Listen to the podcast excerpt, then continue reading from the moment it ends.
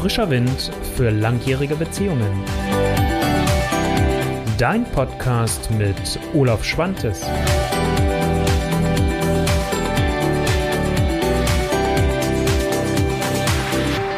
Wie schön, dass du wieder dabei bist bei der neuen Folge der Olaf Show. Und ähm, als Thema habe ich heute mitgebracht Liebe und Leichtigkeit.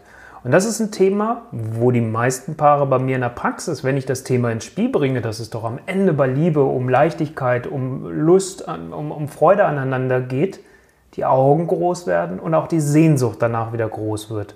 Denn nichts sehnlicher wünschen sich die Paare, wünschst du dir vielleicht ja genauso. Und wie ist es denn? Am Anfang können wir nicht die Finger voneinander lassen. Es flutscht alles automatisch. Es braucht kaum eigentlich nur echtes Zutun oder was anstrengend irgendwo ist, sondern es ergibt sich einfach. Ihr versteht euch vielleicht sogar blind. Eure Körper sprechen miteinander und äh, so dass es da wenig Kommunikation braucht. Und die Gespräche, die ihr habt, sind tiefgreifend und erfüllend. Bloß natürlich unterliegt natürlich nun eine äh, Paarbeziehung auch bestimmten Phasen, habe ich auch schon oft genug darüber gesprochen, das will ich heute gar nicht wieder aufgreifen. Und genau darum geht es heute. Falls du mich noch nicht kennen solltest, mein Name ist Olaf Schwantes, ich bin Beziehungscoach, Paartherapeut und Romantiker aus dem schönen Hannover. Also, lass uns in das Thema hineingehen. Liebe und Leichtigkeit. Also nochmal, die Leichtigkeit geht irgendwann über, die Laufe, über den Laufe der Zeit verloren. Für viele Paare, nicht für alle, aber für viele. Weil sich viele Veränderungen ergeben. Sei es, dass ihr dann zusammenzieht, auf einmal kommt die erste Veränderung. Sei es, dass es vielleicht Kinder gibt, ihr baut ein Haus, berufliche Veränderungen, Krankheiten, was auch immer. Also es gibt sich verschiedenste Möglichkeiten, die Einfluss darauf haben, auf eure Beziehung, die Einfluss auf dich als Mensch persönlich erstmal haben und damit natürlich auch beeinflussen, wie bist du mit dem anderen unterwegs. Und ähm, was natürlich immer wieder auftaucht gerade ist, äh, bei mir in der Paartherapie, im Beziehungscoaching, im Paartraining, wie wir das Kind auch immer nennen wollen. Ja, was hat eine Leichtigkeit denn dafür einen Platz? Und die meisten empfinden das immer erstmal als etwas Anstrengendes, anstrengende Arbeit. Und da sage ich ja, das mag am Anfang so sein. Aber natürlich ist für mich auch die Zielsetzung, es zu erreichen mit euch gemeinsam, dass es am Ende auf eine Beziehungspflege mehr oder weniger hinausläuft. Also, dass man schaut, wie viel Wasser braucht eure Beziehung, so wie eine Pflanze ihr Wasser braucht, wie viel Aufmerksamkeit und wie viel Pflege braucht eure Beziehung. Und deswegen ist mir in der Paartherapie ist unheimlich wichtig auch zu sagen, hey, wir dürfen den Faktor der Leichtigkeit hier nie aus dem Auge verlieren.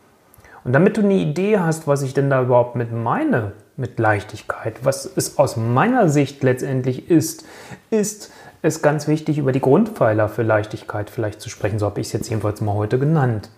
Und es sind keine Neuigkeiten, es ist keine Raketenwissenschaft, das ist mir schon mal ganz wichtig. Es sind auch Dinge, über die ich in einzelnen Videos auch schon gesprochen habe. Ich werde auch immer mal noch, oder zwei Videos werde ich dir heute auch noch mit einblenden und verlinken in den Show Notes dann entsprechend, wo du nochmal weiter nachschauen, lesen, hören kannst, ähm, um halt einfach das Thema auch weiter für dich zu vertiefen. Also was gehört aus meiner Sicht dazu? Zeit zu zweit. Am Anfang nimmt man sich die. Da, da, da, verzichtet man vielleicht auch sogar mal auf Schlaf, wenn man sich gerade frisch kennenlernt und macht Dinge, wo man hinterher manchmal denkt, oh Gott, was habe ich da eigentlich alles gemacht? Und was war überhaupt möglich? Wie habe ich das eigentlich überhaupt zeitlich hinbekommen? Und deswegen ist es so wichtig, gebt eurer Beziehung einen festen Raum, einen festen Platz, wo ihr Zeit zu zweit habt. Und bei Zeit zu zweit meine ich ganz klar auch nochmal das als Erinnerung, Zeit, die ihr, wo ihr euch miteinander genießt, wo ihr Spaß miteinander habt, wo ihr Dinge unternehmt, die euch Freude machen und äh, wo ihr unterwegs seid, wo ihr vielleicht zusammen zu einem Konzert geht, wo ihr vielleicht zusammen in einem Theaterstück geht und euch hinterher darüber austauscht oder ins Kino oder wo ihr euch eine Picknickdecke schnappt und rausgeht. Irgendwie solche Dinge, die kleineren. Und es geht mir nicht darum, beziehungsweise eher genau umgekehrt, worauf ich euch immer äh, hinweisen möchte, ist, Bitte in dieser Zeit führt da keine tiefgreifenden Krisengespräche, weil sonst habt ihr keinen Bock mehr irgendwann darauf, mit dem Partner, mit der Partnerin Zeit zu verbringen. Und das ist das, was ich bei den meisten erlebe. Deswegen, Zeit zu zweit, gibt in einen Raum. Und viele höre ich bei mir, also viele Paare verbindet bei mir in der Praxis das Thema Zeitmangel. Und dann sage ich immer, okay, wenn es alle 14 Tage eine Stunde ist, ist das mehr, als vielleicht vorher bewusst vom Paar gemacht wurde. Was ich dann auch natürlich immer noch wichtig und hilfreich finde, sind gewisse Alltagsrituale. Ich gebe mal zwei, drei kleine Beispiele, was ich damit meine und reflektiert doch mal gemeinsam, welche Rituale habt ihr vielleicht schon und macht euch die nur bewusster und nutzt die bewusster. Das wäre das Schöne dabei. Also Alltagsritual kann sein, wenn man äh, sich oder der erste von euch beiden das Haus verlässt, dass man sich halt wirklich verabschiedet, nochmal in die Augen schaut, sich küsst und dem anderen einen schönen Tag wünscht. Und wenn ihr euch dann wieder begegnet, umgekehrt und nach Hause kommt und der, derjenige, der als letztes kommt oder diejenige, äh, dass man sich dann auch begrüßt und den anderen wahrnimmt, überhaupt bewusst sieht und sagt, hey, okay, ich komme jetzt hier aus einem ganz anderen Film, aus einer ganz anderen Ecke heraus nach Hause und ich nehme meinen Partner wahr. Alltagsrituale können auch sein, wenn man nach Hause kommt und du bist typischerweise vielleicht jemand, der noch nicht runtergefahren hat oder wie es vielleicht bei mir manchmal ja auch ist als Selbstständiger, dass ich gewisse Dinge auch hier dann noch erledige, dass man dann guckt, wie gestalte ich Übergänge. Und das kann die gemeinsame Tasse Kaffee miteinander sein, der Tee, das Glas Wasser, was es dann auch immer ist, wo ihr euch kleine Rituale schafft. Was ich auch wichtig finde und so ein Marker ist für mich für Leichtigkeit ist, und ich hätte es mir am Anfang, glaube ich, selbst gar nicht so sehr vorgestellt und ich bin immer wieder baff erstaunt über die Resonanz bei den Paaren, wenn ich denen die Herzumarmung näher bringe und äh, die wirklich einen festen Platz kriegt. Und das könnt ihr mit den Ritualen verbinden, die ich gerade eben schon beschrieben habe, oder zelebriert das auch so zwischendurch mal und seht zu, dass ihr so eine Herzumarmung einmal am Tag miteinander macht. Was meine ich damit? Herzumarmung klassischerweise heißt, dass Herz ein Herz ist und ähm, am nächsten kommen sich in die Herzen in der Regel, wenn ihr körperlich ungefähr gleich lang seid, wenn ihr beide den linken Arm hochnehmt, den rechten Arm unten habt und euch dann umarmt, weil dann ne, so anatomisch gesehen Herz an Herz eher in die Mitte rutscht. So, also das heißt, das ist so das, wo, wo ihr euch sehr stark begegnen könnt. Wenn ihr jetzt körperlich oder längenmäßig einfach sehr unterschiedlich seid, dann quält euch nicht, dann nimmt die Person, die kürzer ist, ähm, nicht so lang ist, das ist jetzt nicht despektierlich gemeint, entschuldige, ähm, nimmt die Arme unten rum, der andere oben rum. Also scheißegal, Entschuldigung, an der Stelle, es soll bequem sein, weil ihr solltet dann diese Herzumarmung eine gute Minute mal halten. Und das ist das, was die meisten nicht machen.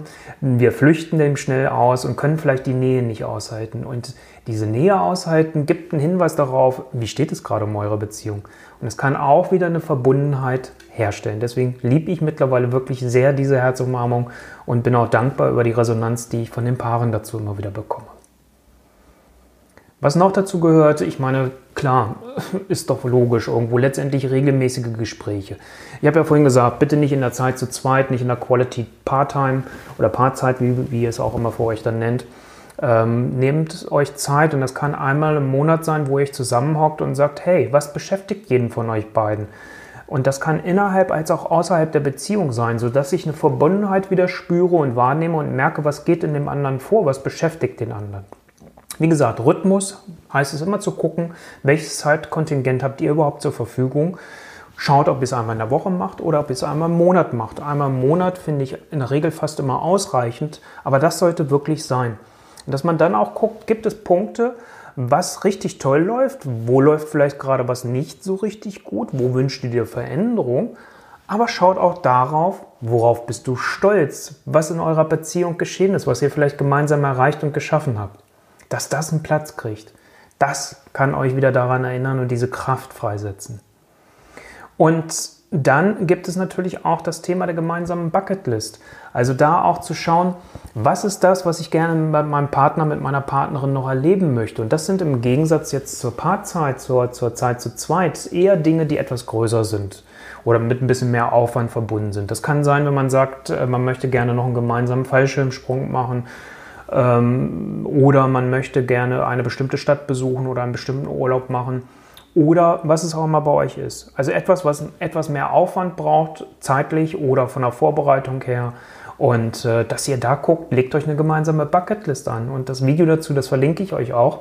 Und ähm, pickt euch da einen Punkt pro Jahr raus. Und ich sage immer, bitte nehmt erstmal nur einen Punkt, weil wenn ihr mehr als einen Punkt nehmt, nehmt nachher vielleicht fünf und ihr habt davon vier erreicht, dann bleibt so ein blödes Gefühl, wir haben nicht alles geschafft.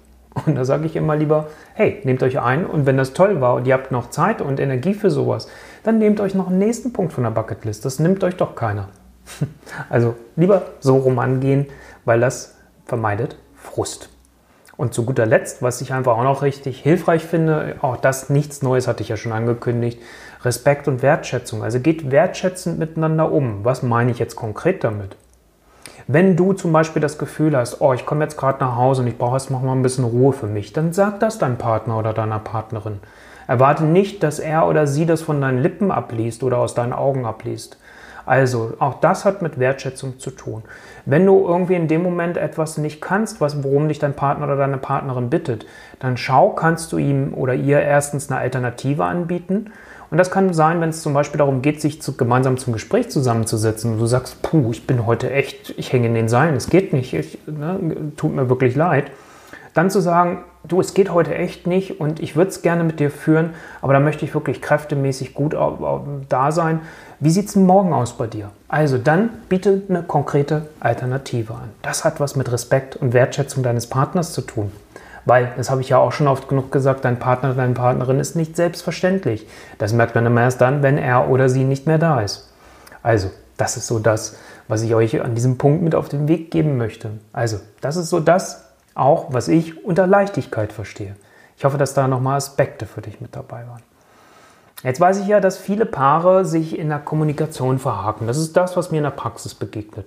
Jetzt kann ich ja nicht alle, Prax alle Paare bei mir in der Praxis irgendwo unterstützen. Geht einfach logistisch schon gar nicht. deswegen mache ich ja zum Beispiel diese Videos hier auch. Und ich habe jetzt gerade ganz neu herausgebracht, der ist jetzt seit zwei Tagen online, äh, mein Videokurs. Und das ist ein gratis Videokurs, wie Liebe gelingt. Und da geht es darum, wie ihr euch als Liebespaar besser versteht. Also, wenn ihr euch verhakt, wenn es Probleme bei euch in der Kommunikation gibt, wenn es Missverständnisse gibt, schaut ihr mal diesen, unter diesem Link den Kurs an, tragt euch ein, absolviert diesen Kurs, das kann ich wirklich nur empfehlen, gemeinsam. Und dann werdet ihr beide auch davon profitieren und es ist nicht die Arbeit von einem, sondern dann pflegt ihr gemeinsam eure Beziehung. Und da tut ihr auch wieder was gemeinsam. Also, von daher, das ist mein Angebot an dich, an euch als Liebespaar, damit eure Liebe weiter wächst und gedeiht, weil das wünsche ich euch wirklich von Herzen. In diesem Sinne, danke, dass du heute dabei warst. Ich freue mich, wenn du nächste Woche wieder dabei bist. Dein Olaf Schwantes.